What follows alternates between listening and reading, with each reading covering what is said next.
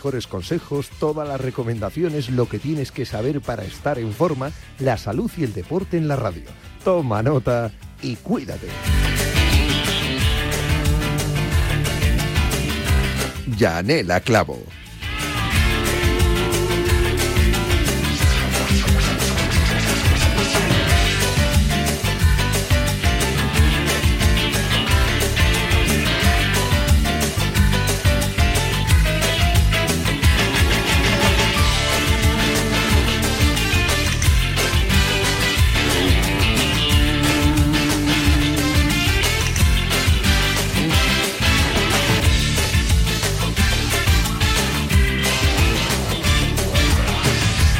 ¿Qué tal? Saludos, muy buenas tardes. Bienvenidos a Cuídate. Hablamos de salud en Radio Marca, sí, lo hacemos cada día a las 3 de la tarde y hasta las 4.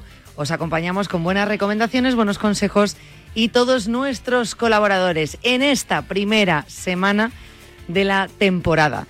Eh, hay cosas que no cambian y los miércoles ya sabéis que es el día de Boticaria García, así que no va a dejar de estar con nosotros, no ha dejado de hacerlo durante todo el verano y por supuesto iba a estar en este comienzo de temporada y en esta primera semana. Los miércoles son para ella, para Marian García, para nuestra boticaria y enseguida, en nada, en un minuto, estoy con ella. Mm, también vamos a hablar hoy de los pies, de podología, sección de podología. Nos vamos a preocupar del calzado, en este caso de los futbolistas y las futbolistas, las diferencias que hay entre los pies de los hombres y de las mujeres. Por lo tanto, las botas también debería ser distinta para los hombres que para las mujeres. ¿Por qué y cómo? Nos lo va a explicar Víctor Alfaro de Podoactiva, que estará también en el último tramo del programa. Y ya está, y yo creo que con esto hacemos pequeño repaso. Os recuerdo que podéis escribirnos en cualquier momento a cuídate.radiomarca.com. Ese es nuestro correo electrónico para proponernos temas, lo que necesitéis contarnos. Y también estamos en redes sociales para que no os perdáis ningún contenido del programa. Eh, ahí os vamos colgando todos los links de los podcasts, de los contenidos y de los consejos que dan nuestros especialistas, tanto en Twitter como Instagram. Cuídate, R Marca. Si os parece, comenzamos ya. Ahora mismo, cuídate.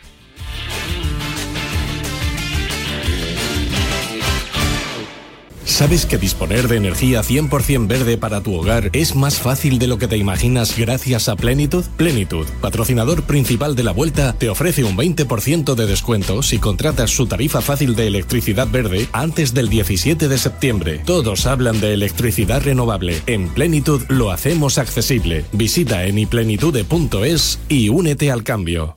Si tienes más de un seguro, con Pelayo puedes pagar menos en todos. Júntalos en tu cuenta de seguros Pelayo. Podrás ahorrar hasta un 25% en cada uno de ellos y fraccionar sus pagos desde 12 euros al mes. Así es todo más fácil. Infórmate en tu oficina Pelayo de confianza. Pelayo, hablarnos acerca. Giro de Italia Ride Laika Pro Tenerife vuelve. 18 y 19 de noviembre, dos etapas con salida desde Adeje y Arona para sumar 200 kilómetros y más de 4.000 metros de desnivel entre ambas. Inscríbete en www.giroridelaikaprospain.es con el apoyo de Turismo de Tenerife.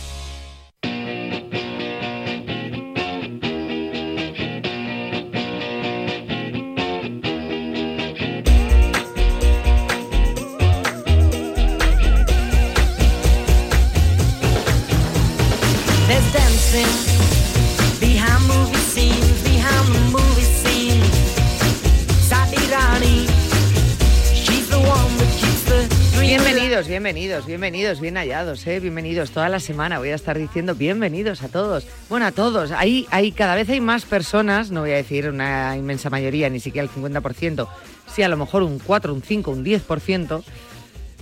Cifra que va creciendo, que alarga sus vacaciones, no las alarga, miento, prefiere trabajar julio-agosto y cogérselas en septiembre, incluso en octubre porque prefiere no ir con, con, pues, pues, pues, con la masa de gente. dice, pues yo prefiero irme de vacaciones a la playa, mm, sacrifico un poco las altas temperaturas, prefiero que haga un poquito más de frío, pero pues poder tener sitio en la playa todo el que me dé la gana y no tener que ir a reservar espacio, cosa que creo que no se puede. Así que no sé cuál es vuestro caso, no sé cuál es vuestro caso. Boticaria, buenos días. Muy buenos días, ¿cómo estás? Con toda la energía, Yane, con toda la energía. Con toda la energía, con todas las ganas, con toda la fuerza. ¿Por qué no? Yo estoy contenta. Bueno, tú es que siempre estás contenta. Suelo. Bueno, es un vicio que tengo. Eso eh, lo aprendí este verano, lo dan los griegos y los ¿Ah, sí? romanos. Sí, Claro, los estoicos. los estoicos. Ahí está. Marco Aurelio, Eh, ahí está. Epicteto. ¿Sabes que tengo ya los libros que me han llegado de Amazon? Todavía no los he empezado, el cuaderno y todo eso. Madre mía, mi cuaderno estoico. El cuaderno pues estoico. Mira, pues es fenomenal esta semana, justo es la mejor semana para que empieces con tu cuaderno estoico, ya. ¿En serio? Vamos, es la Genial. semana del año, claro, son 52 eh, capítulos, 52 semanas. Ahí lo tienes, vamos, para ti. Empiezas, pero ya mismo. Ostras, lo sabía. Me llegó hace como dos o tres semanas, pero dije, bueno, espérate, ya lo voy a empezar. Espérate, cuando- sí, no, no vamos a, vamos a dejar agosto que pase en paz. Mi cuaderno estoico, ahí lo tienes. Empiezas hoy.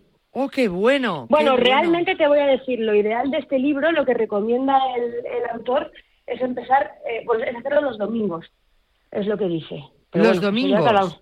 Sí, porque él lo ve como que el domingo te sirve como una revisión de la semana y empiezas la semana de otra manera, pero bueno, esto es lo que dice el autor, que qué sabrá él, eso es del libro que ha escrito, claro. Claro, que, que- que va a saber él, de cuándo lo recomiende y cuándo no, por favor.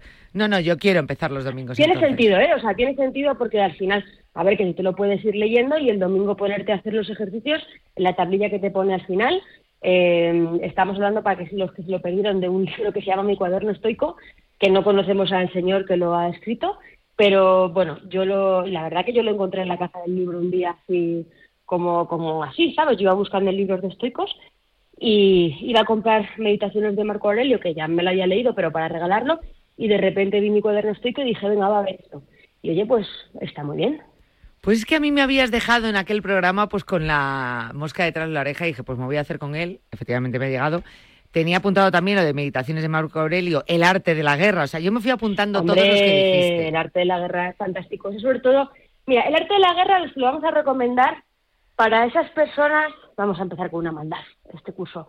Esas personas que vuelven a- al, al cole, iba a decir, bueno, algunos vuelven al cole porque son profes, eh, vuelven a su trabajo y tienen un compañero que les hace la puñeta o tienen un jefe que, que, que, bueno, pues que más valdría que se hubiera quedado en su casa y dicen, ¿cómo puedo gestionar yo esto? A lo mejor hay gente que está sufriendo realmente una, en serio, una, una situación de acoso o de cierto acoso o, o, que, o que quiere cambiar de trabajo, o que quiere que necesita una estrategia ¿no? para, para salir de donde está siendo correcto y buena persona, que decir, no estamos hablando de cómo putear al prójimo, todo lo contrario, estamos hablando de cómo defendernos de un mundo hostil. Entonces, en el arte de la guerra, pues lo que te enseñan es, bueno, pues cómo se libraban las batallas hace, hace miles de años, ¿no? Y, y cómo esas, esas estrategias, esas, mm, ese jugar al despiste que habla mucho, ese que el enemigo piense que estás en un sitio pero tú realmente estés en otro, eh, bueno, todo ese, ese tipo de cuestiones te las explica fenomenal y dices, madre mía, si es que el ser humano cotidiano no, no ha avanzado nada, o sea, seguimos cayendo en los mismos errores, tendemos, tendemos a pensar lo mismo. Es un libro muy interesante, así que, eh, bueno, pues lo recomendamos para esa gente que diga, oye, es que yo mm, se me hace un poco tal. Se llama Sun Tzu, el, el autor, el autor es Sun Tzu, eh, y bueno, la verdad que, fíjate, tú piensas que es, es un libro de estrategias militares, pero militares chinas, eh, del siglo V antes de Cristo, ¿eh? O sea, es que esto suena uf, a, los caballeros del sillón, vamos, suena duro, ¿eh? Claro, Estrategias claro. firmes. Es un, es un tratado militar, lo que pasa es que, bueno, o sea, mira, re- realmente de verdad, o sea, sigue siendo el texto de estrategia más influyente de, en la guerra de Asia Oriental. Ha influido en el pensamiento militar en Oriente, en Occidente, pero ya no solo en la guerra, que ya, bueno, te iba a decir que no tenemos otra guerra, lamentablemente sí, pero todas las tácticas, todas las estrategias que se aplican se pueden trasladar a los negocios, a la estrategia legal, o sea, los rangos, las disciplinas, eh, bueno, pues cómo tener un equipo, cómo tienes que tratar a los equipos, a, a- a tu ejército. Bueno, no vamos a hacer más spoiler, pero me parece que me parece que es muy interesante. Desde luego que sí, bastante interesante. Que, oye, pues, que cada uno, pues depende del momento que estés en tu vida. A lo mejor necesitas de estrategia eh, para, bueno, pues para cambiar las cosas que no te gusten, todo enfocado al trabajo. A veces algunas incluso las podrás aplicar a la vida. Pero bueno, pues el arte de la guerra. Y si no, pues a meditar con Marco Aurelio. Y si no, pues haz los ejercicios con el cuaderno estoico. Eso, es, tenemos alternativas para todos, o sea, tenemos alternativas para todos. Y como la historia se repite, que siempre decimos lo mismo, si es que mm, volvemos a repetirla, pues es que da igual que te leas a un filósofo de hoy que de hace 10 años. Hombre, de, de hace 10 años, de hace 10 siglos. La cosa habrá evolucionado un poquito, pero vamos, que vamos a encontrar igualmente ayuda en, en estos libros y cada uno, pues que se lo acople como quiera. No vamos a ir a la guerra tampoco aquí como los chinos, ¿eh? como los del siglo. No, no, no, no. Eso tampoco, tampoco hace falta. En fin, eh, bueno, pues ahí esas recomendaciones. Hablamos también el otro día a largo y tendido sobre este tema, ya no recuerdo el día, pero como sabes que te puedes escuchar el programa en podcast, pues te lo escuchas y así sabes de qué estábamos hablando. Bien, ¿sabes que probablemente en este inicio de temporada sí se repita? Pues otra guerra que tiene mucha gente, porque Pero- hay gente que vive una guerra constante, ya pero no nos lo podemos ni imaginar. Fíjate, de hecho, hace unos días hablábamos también, bueno, pues con el Ozempic de adelgazamiento, de esas inyecciones y tal. El tema de las intolerancias, el tema de, de los test de las intolerancias, es decir, es que se repite y seguro que ahora venimos con la idea después del verano de es que a mí la comida no me sienta bien, es que yo soy intolerante, es que me voy a hacer un test. Pero vamos, que está a la orden vengo, del día. Vengo, vengo hinchado, vengo inflado, estoy inflamado, todo me sienta mal, ¿qué hago, no? Eh, y, y frente a esto, pues siempre tenemos algún compañero, algún amigo, alguna amiga, alguna prima, alguna vecina, alguna eh, tía, tío, bueno, como cómo se cómo se llamaban a los a los a las como cómo llamamos en pandemia a las personas que eran los allegados, ¿no? Ah, los allegados, eso. Sí, todos tenemos una- un, un allegado eh, que, que ha hecho un test de intolerancias alimentarias y te dice, oye, yo he hecho un test que me han dicho que, que, bueno, que no puedo comer esto, que no puedo comer otro, tal, y encima no es caro. Tú buscas en Google así rápidamente, eh, pon- bueno, pues en una web te prometen que por solo 290 euros en 10 días vas a saber si eres intolerante a alguno de los 200 alimentos de la dieta. O sea, desde el buey hasta el tomate, pasando por el tomillo, te lo dicen todo. La siguiente web que aparece en Google te dice lo mismo, pero te hace un descuento del 80%, que dices, oye, pues en vez de 290 es un 80% menos, mm, qué alegría, qué, qué, qué maravilla Hombre. esto, ¿no? Entonces, ¿realmente esto sirve para algo? Bueno, pues la realidad es que, aunque están muy extendidos y llevan ya muchos años, yo me acuerdo, eh, creo que la primera vez que me ofrecieron así, hace ya siete, ocho años, que, que me empezaron a, incluso a escribir para que yo hiciera eh, promoción y tuve que empezar a investigar qué era esto y cuál era la evidencia real. Estos test que llevan tantos años entre nosotros no tienen evidencia científica. No se emplean como herramienta dentro del sistema de salud público y están desaconsejados por muchas sociedades científicas. Por ejemplo, la Sociedad Canadiense de Alergia e Inmunología Clínica, la Academia Estadounidense de Alergia, Asma e Inmunología. No es que no los aconsejen, es que los critican duramente por la falta de evidencia. Entonces, importante, eh, hay que distinguir porque obviamente hay intolerancias alimentarias, como puede ser la intolerancia a la lactosa, la intolerancia a la fructosa, o sea, hay determinadas intolerancias que en el médico nos pueden hacer las pruebas. De lo que estamos hablando son de los test eh, que te hacen eh, a puerta de calle sin ningún tipo de, de prescripción en el que te van a decir qué alimentos te sientan mal. Esos test de intolerancias que te hacen de cualquier manera, que te dicen que te engorda el tomate o que te engorda el tomillo, esos test no tienen evidencia científica y deberían estar fuera del mercado desde hace muchísimo tiempo. Tú fíjate, es que se han tomado, llegó un punto que se tomaba esos test de intolerancia como un dogma de fe. Es decir, a ti te hacen la pruebita y todo lo que te digas tal cual y es la panacea y la solución para todos tus males. Claro, aquí eh, también confundimos mucho el tema intolerancia alimentaria con la alergia, porque nosotros Claro. muchas veces lo utilizamos como sinónimos. Claro, eh, y es muy frecuente que se hable de esos términos indistintamente y haya confusión, eh, cuando en realidad son cosas muy diferentes. Si una persona es alérgica a un alimento, se va a generar una respuesta inmunitaria, ¿vale? O sea, el sistema inmune eh, va a reaccionar. Esto puede ser peligroso y puede causar la muerte del shock anafiláctico, por ejemplo, cuando hay una alergia. Las intolerancias son, sin embargo, muy diferentes porque no producen esa alergia, se produce cuando el cuerpo no digiere bien la comida eh, y tienes un malestar. Hemos hablado muchas veces de la intolerancia a la lactosa. Sí, La lactosa sabemos que es esta molécula que está en la leche, que es un azúcar, que son como dos azúcares de la mano, la glucosa y la galactosa, ¿no? Los dos de la manita.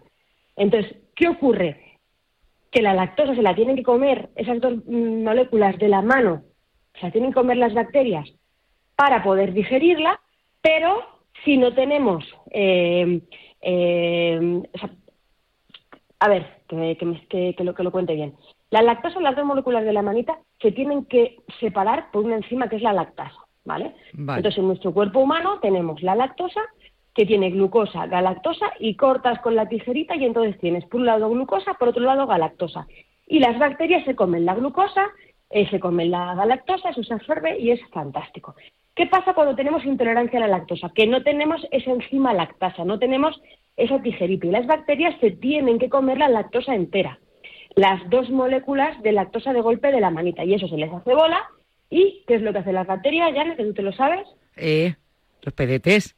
Se tiran los pedetes porque no pueden digerir bien la lactosa, las dos moléculas, y entonces esos pedetes originan distensión abdominal, dolor de tripa, gases, diarrea, eso es muy diferente a cuando alguien se toma un cacahuete, le da alergia, se pone rojo, o cuando alguien se toma la leche y tiene alergia a la proteína de la leche de vaca y se le pone la cara eh, roja, por ejemplo, mi sobrina, que es, que es alérgica.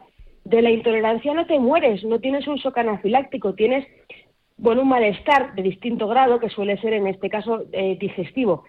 Pero claro, aunque no te mueras, puede empeorar mucho la calidad de vida de quienes la tienen porque las personas con intolerancia, pues digo la lactosa porque es una de las más comunes, ¿no? Cierto, eh, es de la eh, que más se habla, pero bueno, que hay más. Claro, también está la de la fructosa, por ejemplo, que se le hace menos caso, pero hay personas que tienen síntomas similares por causas que no tienen nada que ver con una intolerancia alimentaria y entonces, bueno, pues como todo esto me cae mal, voy a probar un test eh, de estos, de los 200 alimentos, a ver qué... pero no podemos confundir la lactosa de ese tipo de intolerancias que están muy bien tipificadas, que se hacen unos test, pues unos test eh, de aliento que son diferentes, a una cosita de, venga, un pinchacito y 200 alimentos a ver qué está mal.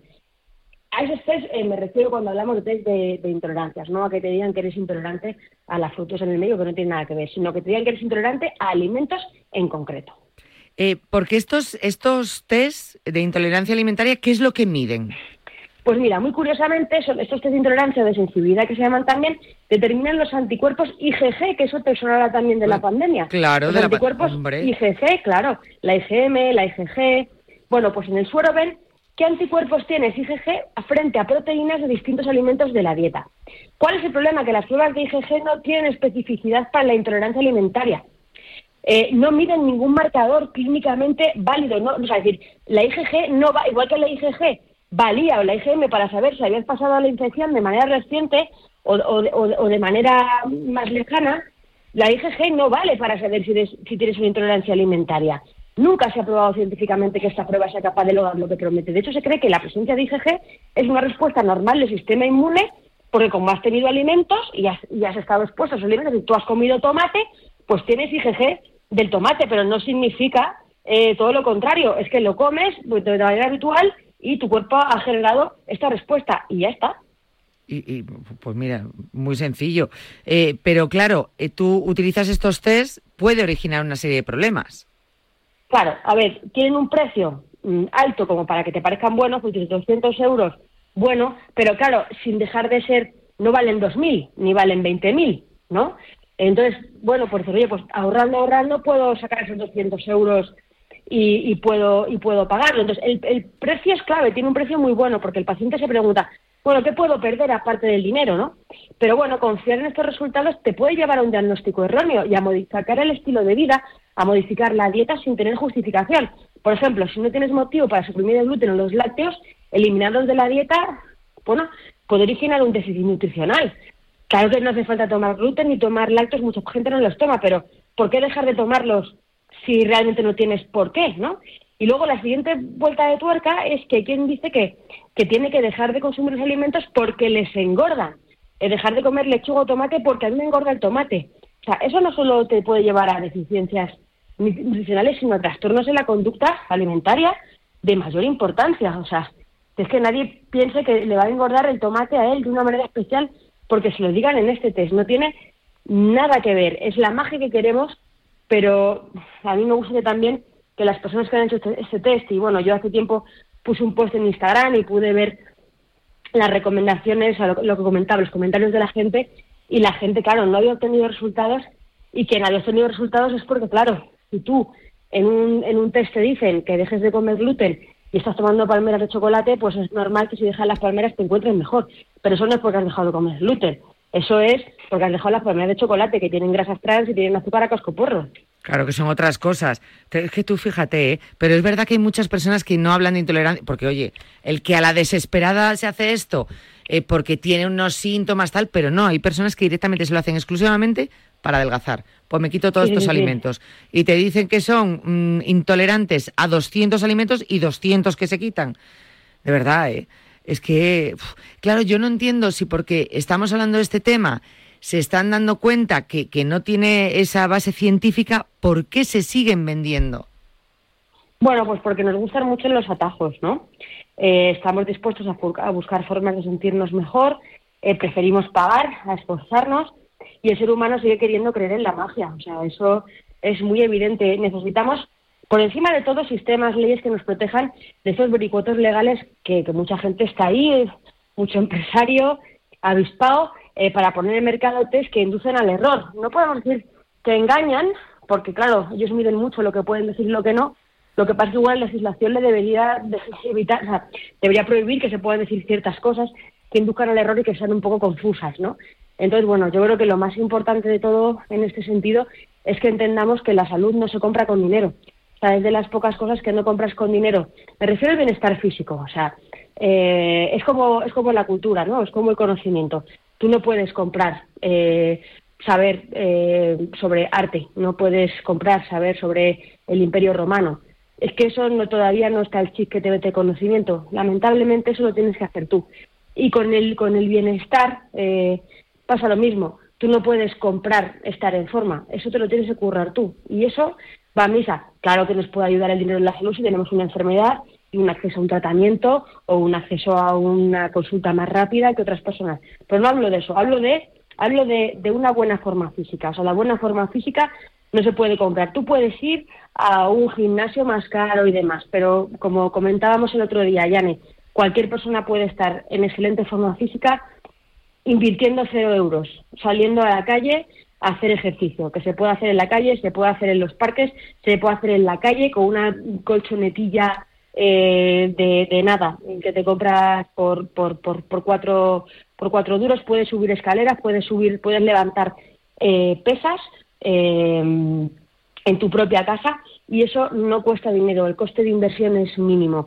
Tienes que invertirle tiempo, igual que tienes que invertir tiempo a saber de ciencia, saber de arte, saber cultura. Entonces, mi consejo es ese, que, es que no haya atajos. Para esto, lamentablemente, ojalá fuera tan fácil como como tomarnos una pildorita, como, tomar, como que un test nos diga exactamente comer, eh, pero es que es más, aunque un test nos diga, aunque exista ese test que nos diga que nos engorda el tomate, el buen estado físico, la buena forma física, no la vamos a conseguir salvo que hagamos también ejercicio. Así que estamos pillados por todas partes. Claro, es que es así. Por quitarte el tomate y el tomillo, eh, ya está, ya está, ya lo tengo, ya lo tengo. He dejado de tomar tomate y fíjate cómo estoy. Pues no, pues no es así. ¿Sabes lo que me preocupa? Que Sí, yo sí he visto sitios donde realmente te dicen test de intolerancia alimentaria y tal, y luego preguntas, hablas con ellos y te dicen, no, no, es que me ha dicho, o sea, me ha asegurado que se pone, se llama de una manera general, pero que realmente son para adelgazar. O sea, esto es para adelgazar. Y te lo explican tal cual en el mismo centro.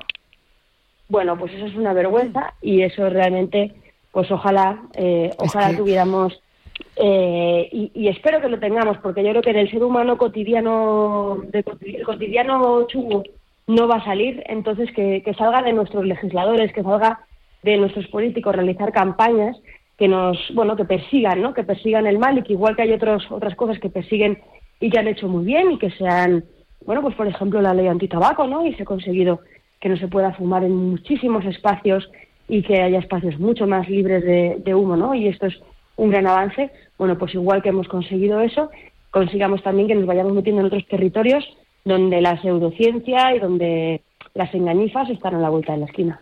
Por favor, porque ahora mismo estamos todos preocupados y muy preocupados. Lo menciono mucho últimamente con la inteligencia artificial. Esto hay que legislarlo porque cómo te pueden engañar, que se hagan pasar por ti y te manden un mensaje y, y te puedan estafar. Hay que legislar, hay que legislar ostras, que está muy bien, pero nos preocupa, realmente nos da miedo eso. y no nos da miedo ni pedimos que se legisle de tipo de cosas eh, o, que, eh, o que se persiga este tipo de cosas que directamente atentan con nuestra salud. Y que llevan muchos años ya, ¿eh? De verdad, ¿eh? Es que es, que es, tremendo. Eh, solo podemos basarnos en evidencia científica que, que la dieta sana, que, realmente eso sí se puede comprobar y se ha demostrado que, la dieta sana eh, se puede conseguir. Eh, es verdad que luego están las modas que vienen todos los años con distintos tipos de dietas saludables, pero muchas de ellas son buenas y recomendables.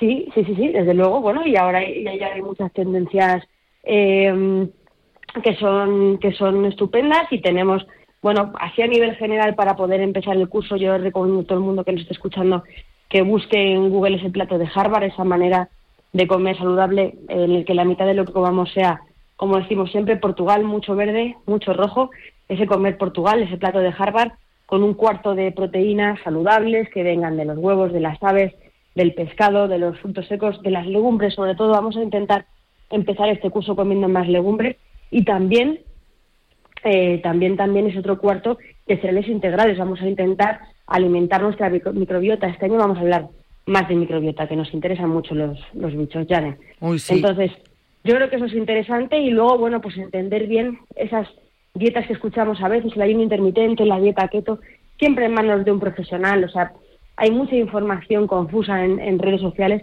Esa dieta, ese ayuno intermitente que ahora está tan de moda y que a la gente le encanta, que sepamos que lo que dice la evidencia es que obviamente eh, sí se ha demostrado que puede ser una, una estrategia eh, para perder peso, aunque no, no, no, está concebida como tal, es un hábito, es una dieta, es una dieta más.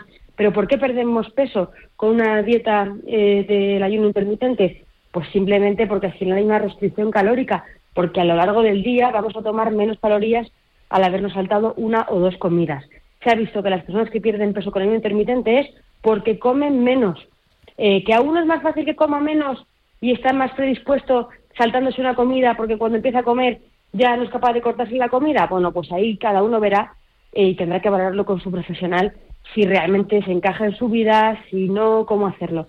Pero, insisto, no hay, no hay atajos, eh, lo decíamos el otro día, no hay, no hay un atajo para, para, para perder peso, no hay un atajo para la magia, y yo creo que el mejor consejo que, podemos dar es, primero, pues ese plato de Harvard en cuanto a la alimentación, ¿no? O sea, es algo tan sencillo como eso, luego iremos profundizando a lo largo del curso en más cosas.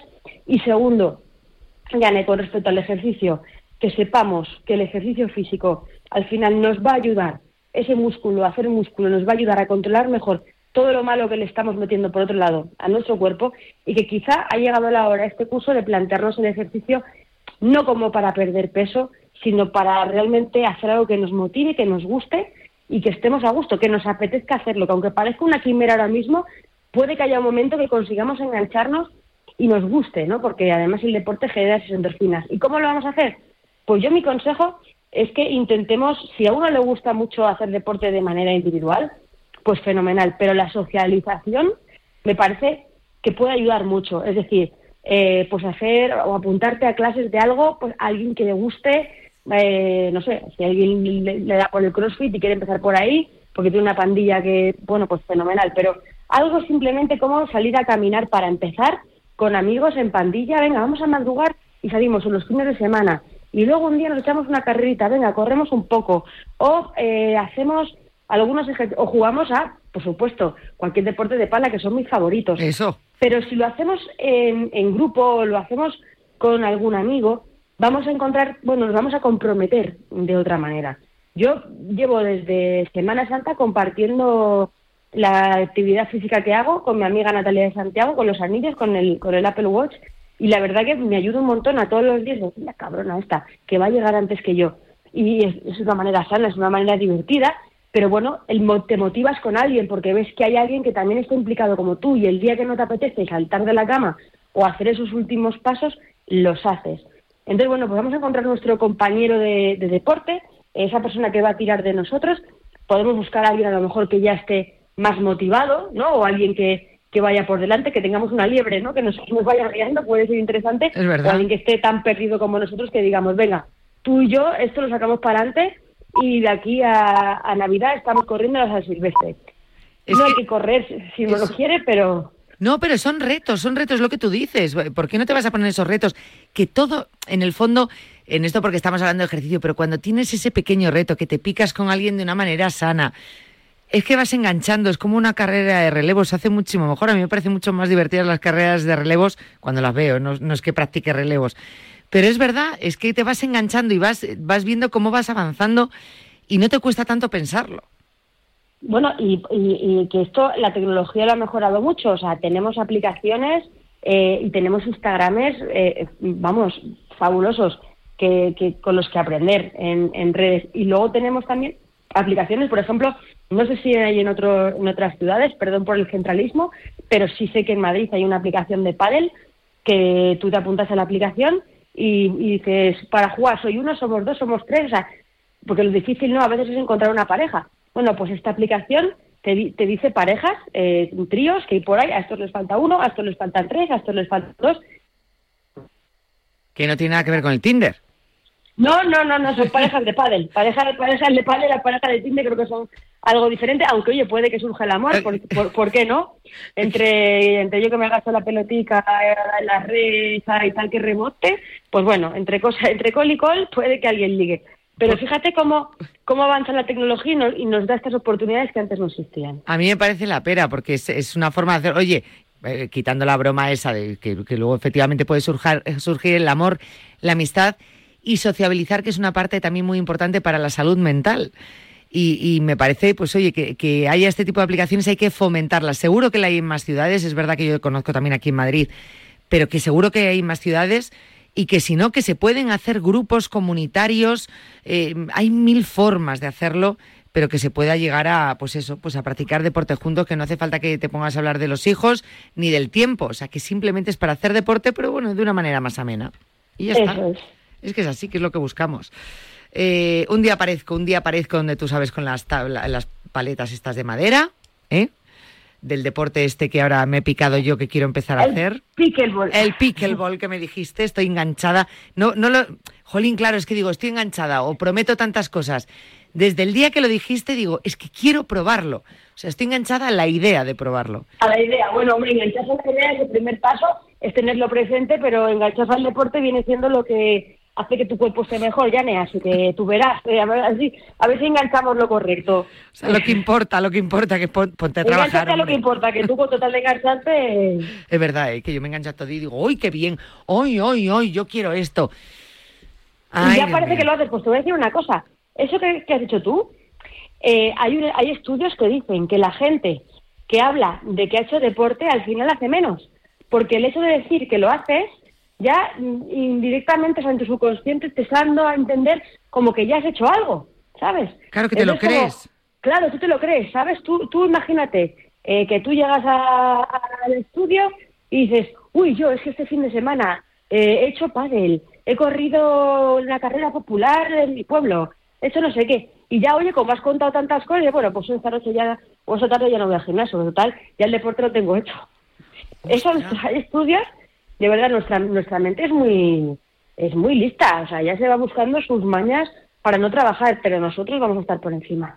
No, no, no, pero, pero tiene una base, eso tiene una base. Eso sí que tiene base científica. Te lo digo porque es verdad que a mí me, cuando te dicen lo típico, em, ¿haces deporte? Y yo siempre contesto, bueno, estoy apuntada al gimnasio. Claro, con eso ya cumples. ¿Qué pasa? Que pff, llevo año y medio y hace... Llevo año y medio y hará pues 18 meses que no voy. Más o menos. ¿Cómo? 18 meses. Hace un montón, hace un montón. Empiezo ahora, empiezo ahora. Es que me apunté el primer mes, pero luego ya me fui complicando y me fui creyendo que hacía Sí, deporte. fue. Sí, sí, bien, sí, sí. bien, pues venga. Eh, ya sabes, estás en el mes del gimnasio. Sí, sí, sí. Es que me fue mucho lo del aire libre, ¿ves? Claro, pues va a ser eso. Estás enganchada al aire libre, lo veo. Es que lo dijimos el otro día, no te tiene por qué gustar el gimnasio o no te tiene por qué gustar el aire libre. O sea, te puede gustar el gimnasio. claro, claro, por está ahí. supuesto, por supuesto. Ah, Y aparte, en- y aparte que en el gimnasio se pueden trabajar eh, cosas con máquinas y con historias y bueno, que pero yo a mí me- yo soy muy fan de los preparadores físicos, o sea, me parece igual que soy muy defensora de los nutricionistas, eh, o del asesoramiento profesional médico farmacéutico, soy muy defensora de los personal trainers, de la gente con, que, tiene una formación en, deporte y en salud deportiva, me parece fundamental, eh, pero esa gente tampoco tiene que estar dentro del gimnasio, esa gente también trabaja en el libre. Eh, vamos, en el, en el retiro por las mañanas hay un montón de preparadores físicos eh, que llevan sus cacharritos, sus colchonetas, sus cosas. Luego la Comunidad de Madrid tiene los cubos estos de CrossFit, que cuesta 3 euros, creo que es 3 euros la hora, y está la gente ahí en una, como una especie de caseta de obra y sacan colchonetas, mancuernas, los discos esos y todos los aparatos de tortura y están en mitad del retiro al aire libre con sus monitores, sus entrenadores haciéndolo. O sea que no tenemos que asociar que la, un entrenamiento eh, profesional va ligado a un gimnasio sin tener nada en contra de los gimnasios, que te digo, que tienen su función y hay máquinas estupendas. Pero el estar al aire libre tiene un plus y además sintetizar vitamina D y dos por uno. Mira, Martín, Martín es eh, de los que entrenan al aire libre y es defensor, claro, y también entrena en gimnasio. Pero él siempre dice, yo siempre que puedo, entreno al aire libre a, todos sus clientes y todo, y dice, me gusta, me gusta, y les das muchísimas más opciones, muchísima más libertad, incluso cuando solo entrena una vez a la semana y luego les deja ejercicios para realizar, dice que generalmente pues lo realizan mejor y de una manera más completa y, más seguida cuando lo hacen al aire libre. O sea, que es que, bueno, depende de cada uno, claro. en fin, pero hacer deporte, que es lo importante. O sea, que esa actividad física nos la ponemos como asignatura para, para este comienzo de temporada. Eh, luego nos vamos repasando de tres meses en tres meses. En enero volveremos a ver si lo estamos cumpliendo o no, básicamente. Venga, quedamos en eso. ¡Ánimo! Boti, muchas gracias. A ti, un besito. Un abrazo muy fuerte. Las apuestas de goles llegan a Radio Marca. De domingo a jueves a partir de la una de la madrugada, analizamos las mejores claves y los mejores consejos para apostar con responsabilidad y la mejor información posible. Las apuestas de goles llegan a Radio Marca. Con Pedro Pablo Parrado y Javi Amaro. Ven, métete debajo de mi paraguas. Siempre hay alguien que cuida de ti. En Autocontrol, anunciantes, agencias y medios, llevamos 25 años trabajando por una publicidad responsable. Campaña financiada por el Programa de Consumidores 2014-2020 de la Unión Europea. A ese dolor de espalda que no te deja hacer deporte o a ese dolor de cabeza que te hace difícil trabajar, ni agua. Ibudol, el primer ibuprofeno bebible en stick pack para aliviar el dolor. También Ibudol en comprimidos. Adultos y niños a partir de 12 años. Al dolor, Ibudol. Tenía que ser de Kern Pharma. Lea las instrucciones de este medicamento y consulte al farmacéutico.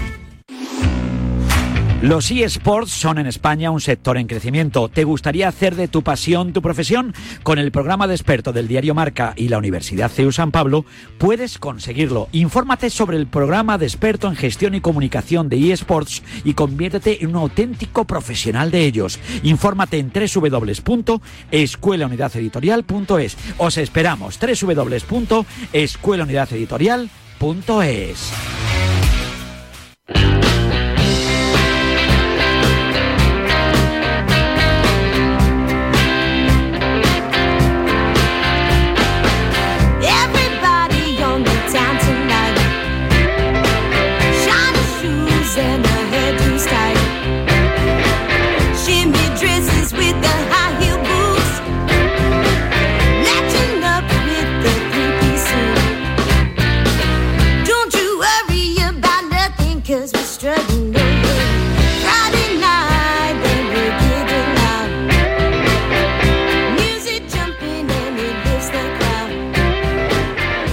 Pues, eh, seguimos, reta final del programa, seguimos con nuestros temas, seguimos eh, con Cuídate hasta las 4 de la tarde. Bien, deporte, salud y calzado. Vamos a hablar de eso en los próximos minutos.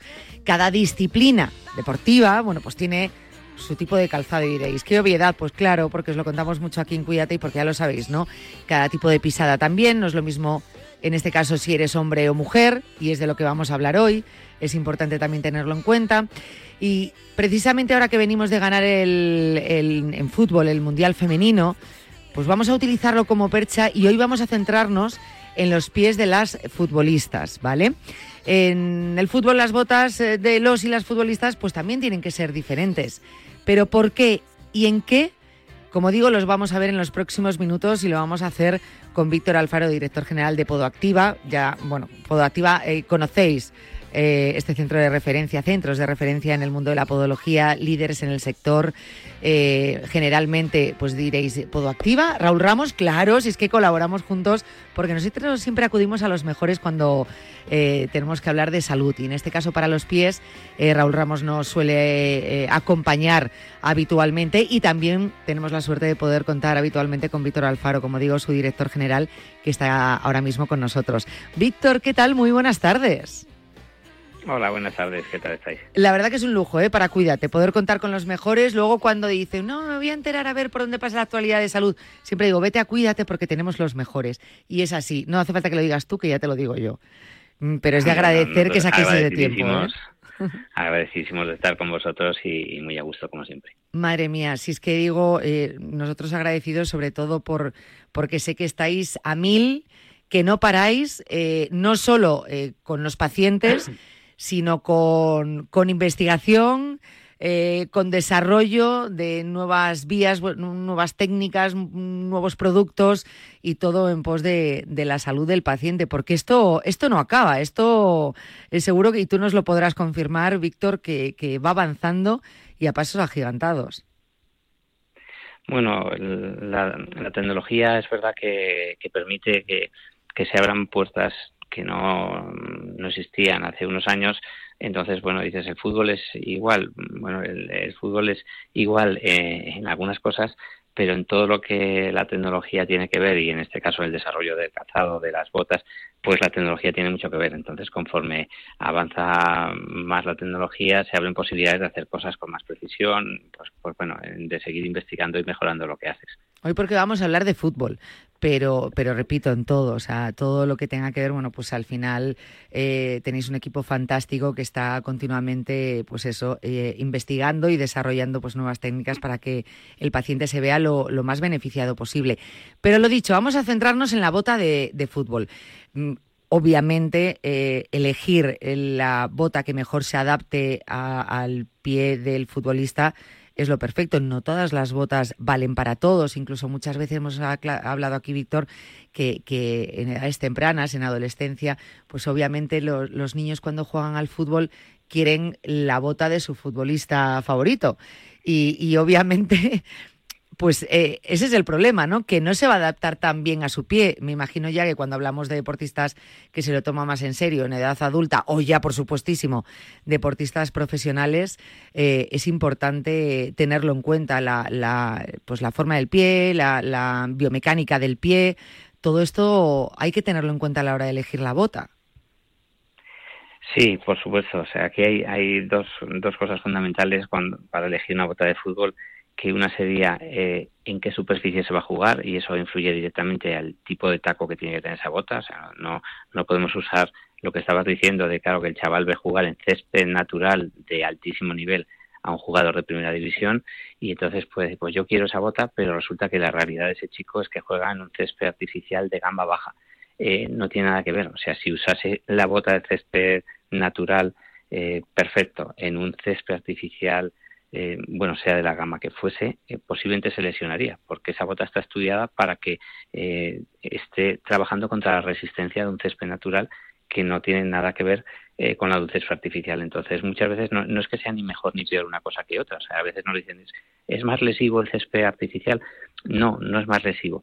Lo que es lesivo es jugar con una bota equivocada. Entonces, en un césped artificial, tú tienes que jugar con una bota de césped artificial y en un césped natural, una bota de césped natural, visto en cualquier superficie donde manejan botas de fútbol, lo normal es que, eh, digamos, que haya un dependiente que, que, sabe de lo que te está asesorando y es fácil que, te asesore bien, pero es imprescindible que se adapte la bota a la superficie de, de juego. Eso sería lo más importante. Y la segunda parte, que la bota sea pues lo eh, más adaptada posible a tu forma de pie. O sea, hay mucha variabilidad de gente que tiene un pie muy ancho, gente que lo tiene mucho más estrecho, pues bueno, hay modelos de botas que son más anchas, otras que son más estrechas y tienes que intentar encontrar una horma que más o menos se adapte a, tu pie, porque en los futbolistas de élite se les hacen muchas cosas a medida, pero en el futbolista aficionado pues tiene que, intentar encontrar de lo que hay en el mercado lo que más se adapte para él. Importante estas aclaraciones que has hecho porque es verdad que siempre ha habido mucha duda, ¿no? Y siempre se dice, no, es que jugar en este terreno es muchísimo peor. Bueno, lo que tú has dicho, hay que adaptarse, ¿no? A donde vayamos a practicar esa disciplina deportiva, en este caso, eh, este deporte, el fútbol, pues adaptarnos nosotros, bueno, pues con ese material eh, de manera que sea lo menos lesivo, lesivo posible. Eh, luego ya nos centramos eh, que también hay diferencias en el pie si eres hombre y si eres mujer. Ahora, por ejemplo, pues venimos de jugar el, Mundial Femenino. Felicidades de nuevo a nuestras chicas. Eh, es distinto, es distinto la bota eh, adaptada al hombre, la bota adaptada a la mujer. Decíamos que íbamos a hablar el por qué y, en qué, ¿no? porque está por un lado la, la parte anatómica, la parte biomecánica. ¿Qué diferencias hay? Bueno, primero de todo, eh, decir que hoy, incluso a fecha de hoy, la mayor parte de, mujeres que juegan al fútbol lo hacen con bota de hombre. O sea, no, no hay mucha oferta en el mercado de bota diseñada específicamente para mujeres. O sea, lo normal es que, que esté usando una bota de hombre de un número más pequeño. Eh, entonces, dices, ¿esto sería correcto? Bueno, esto es regular, porque, como bien dices, hay una diferencia notable entre el pie de un hombre y el de una mujer. Una anatómica, o sea, decir, simplemente pues por ejemplo, que la, la relación que hay entre eh, la anchura del talón y la anchura de la zona metatarsal, o sea, la anchura detrás de los dedos, en un hombre y una mujer es distinto. O sea, proporcionalmente la mujer tiene el talón más estrecho y el antepié más ancho. Eh, ¿Esto qué implica?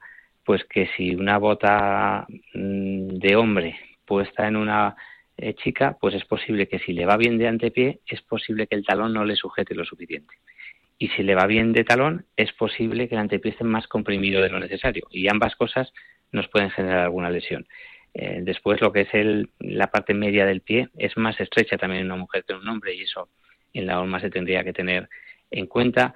Eh, la distancia entre el talón y el quinto metatarsiano, que es el, eh, hueso del que está detrás del quinto dedo, es más corta proporcionalmente en una mujer y eso afectaría directamente a la posición de algunos tacos que de estar situados justo debajo de la articulación también pueden generar algún problema. Entonces, hay suficientes variables anatómicas que son distintas como para que hubiera hormas de bota diseñadas específicamente para mujer, que ahora es verdad que empieza a haber algunas en el mercado, pero eh, no muchas y la mayor parte de chicas que juegan al fútbol lo están haciendo hoy con, eh, con botas que son de hombre.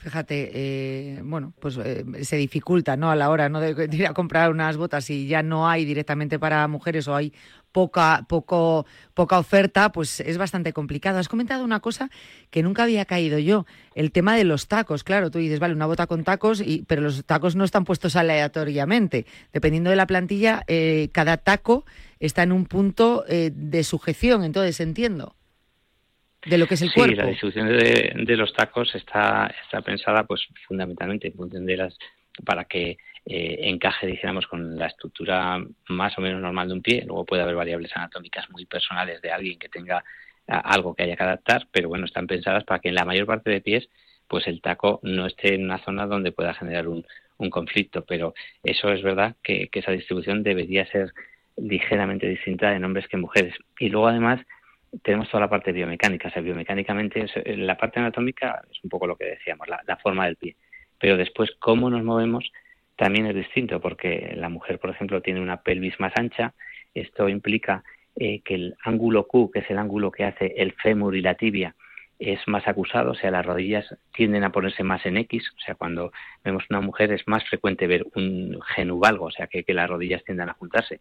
Eh, esto unido a que los espacios entre los cóndilos de la tibia son más grandes en una mujer que en un hombre, hace que, por ejemplo, el ligamento cruzado a veces tenga más propensión de sufrir lesiones.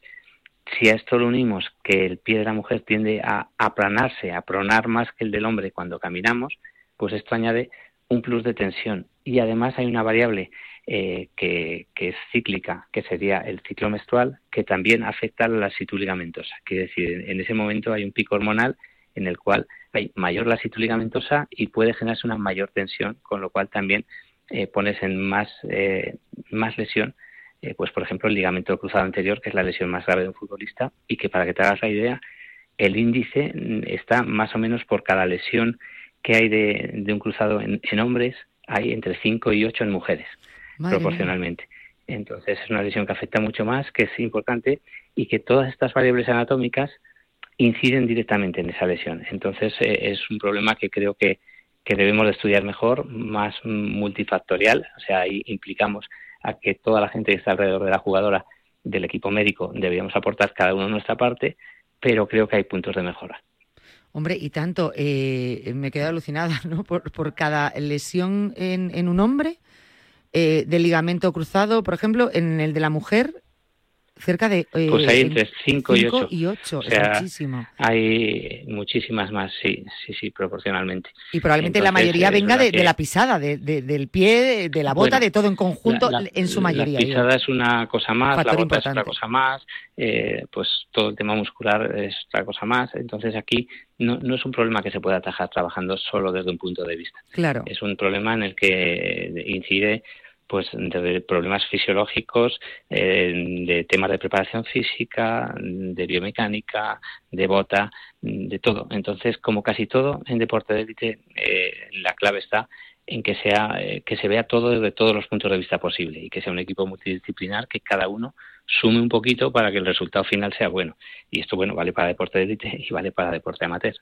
Eh, antes eh, sobre también hablabas del ancho de la cadera, la pelvis, que hacía que las mujeres tendamos a eh, unir más las rodillas en X. En los futbolistas cuando se ve es, por el mismo caso, pero al revés, ¿no? los futbolistas al contrario, se separan más las rodillas, están como más arqueadas.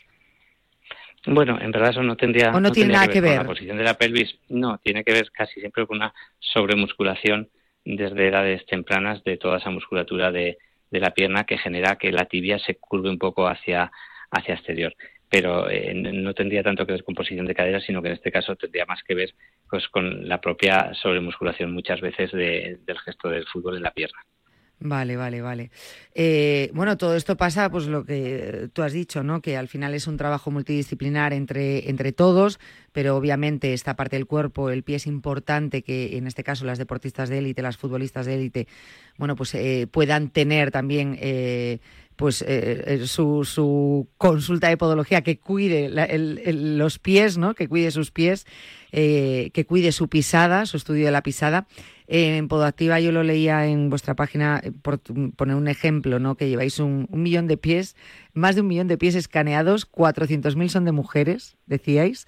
Eh, esto es lo que os ha llevado a estudiar un poco todo lo que nos estás contando ahora y a lo que te ha llevado también a, comentar en varias ocasiones que, que las marcas y hace ya referencia al principio, ¿no? Deberían hacer hormas específicas para las mujeres. Estaban con las de los hombres, pues hormas específicas y hay que hacerlo todas las marcas. Así es, porque al final, pues bueno, cuando eso, tenemos casi 400.000 mujeres sus pies escaneados y, bueno, pues un poquito más de hombres y vemos claramente que, las geometrías son son distintas porque es, es normal. Entonces, en este caso, la igualdad no es llevar la misma bota. La igualdad real será cuando una chica pueda tener una bota diseñada para su pie y un chico una bota diseñada para su pie. Que es verdad que en la mayor parte de casos con una plantilla personalizada conseguimos minimizar ese efecto de la bota. O sea, es decir, aunque la bota no encaje perfecto, pues lo que hacemos muchas veces es escaneando el pie de la futbolista y haciendo eh, un estudio biomecánico correcto, diseñamos una plantilla que encaje en esa bota y que supla eh, la falta de adaptación de la bota, pues haciendo que, con la plantilla adapte perfecto. Y en mujeres es muy importante. O sea, yo en, chicas, en, chicos futbolistas llevamos muchísimos miles eh, con plantillas, pero proporcionalmente en chicas creo que todavía es más importante, porque hay algunos factores, pues como ese aumento de pronación y unas cuantas cosas que mm, eh, teniendo la pisada controlada podemos minimizar bastantes lesiones. Eh, volviendo otra vez al tema de los adolescentes, eh, siempre intento también llevarlo por ese lado, bueno, pues para tomar ejemplo, para saber por dónde van las cosas y porque hay muchos padres que nos están escuchando. en el tema de pies siempre recomendamos a los padres o a los adolescentes que puedan hacerse un estudio de la pisada, que tengan en cuenta pues dónde juegan, cómo juegan, la bota que llevan, ¿no? Es muy importante por el tema también que muchos de ellos, si son más pequeños, están en desarrollo y si empiezan ya con problemas, ¿no? En su pisada, con esguince bueno, pues son problemas que pueden ir arrastrando con el tiempo. En este caso, si nos centramos en, la bota, eh, cada vez también hay más niñas que se están apuntando a fútbol, ¿no? Eh, ocurriría lo mismo eh, que en este caso con, con, las y los deportistas profesionales. También deberían tener esa horma adaptada. O sea, si a los chicos les recomendamos no ir a por la bota de su jugador favorito, en el caso de las chicas darle la opción también de una horma eh, o una bota ¿no? femenina que haya de niñas y de niños. O en el caso de, adolescentes da igual. No, no, es muy importante, exactamente igual de importante e incluso te diría que más porque afecta al desarrollo y, en todo lo que hagamos en los niños bien hecho estamos proveyendo un problema en su edad adulta.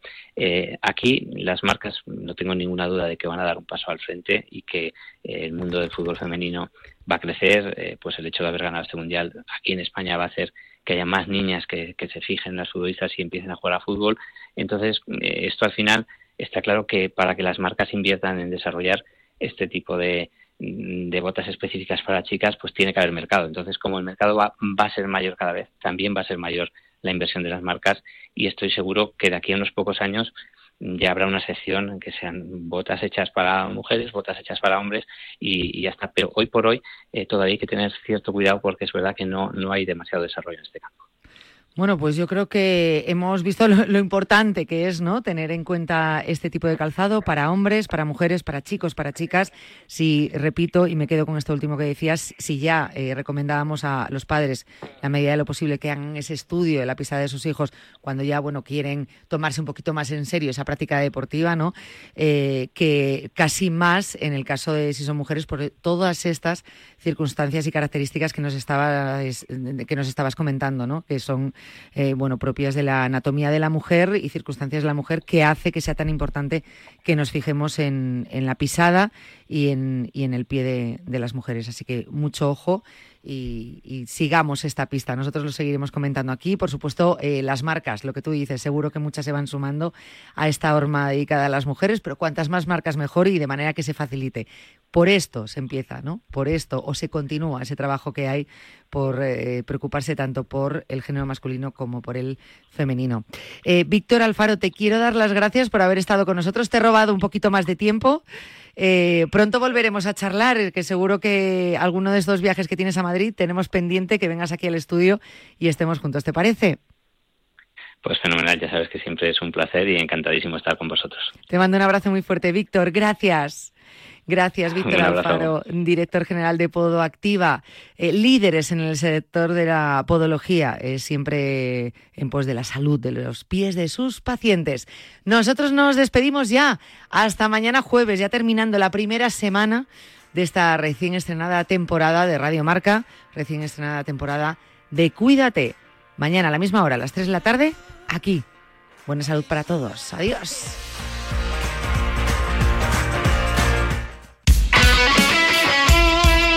El deporte es nuestro. Radio Marca.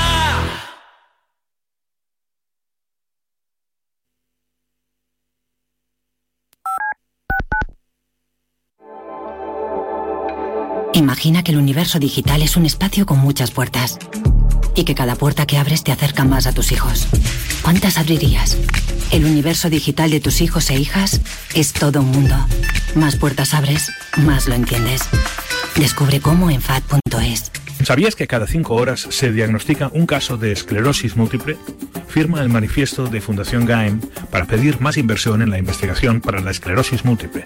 Firma en fundaciongaem.org. Empodéranos para encontrar una cura. Y también puedes donar con Bizum en el 01707. Servicio de WhatsApp de Radio Marca 628 26 90 92. Envía tu nota de audio y cuéntanos tu opinión, sugerencias y quejas, porque tú haces la radio. Memoriza el número de WhatsApp de Radio Marca. 628 26 90 92. Participa en la radio del deporte. Te estamos esperando. Escúchame, cáncer. Aprendí a luchar y te estoy ganando. Enfrente me tienes a mí y a la investigación. Cris contra el cáncer. Investigamos. Ganamos.